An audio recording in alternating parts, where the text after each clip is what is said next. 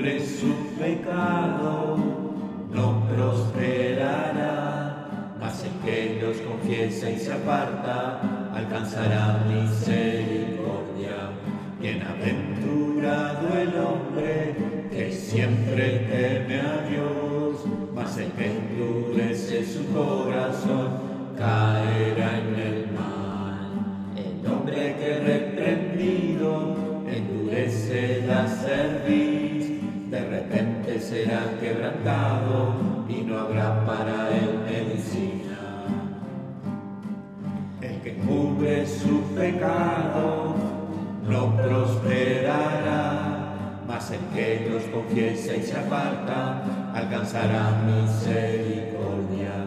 Bienaventurado el hombre que siempre teme a Dios, mas el que endurece su corazón que reprendido endurece la cerviz, de repente será quebrantado y no habrá para él medicina. De repente será quebrantado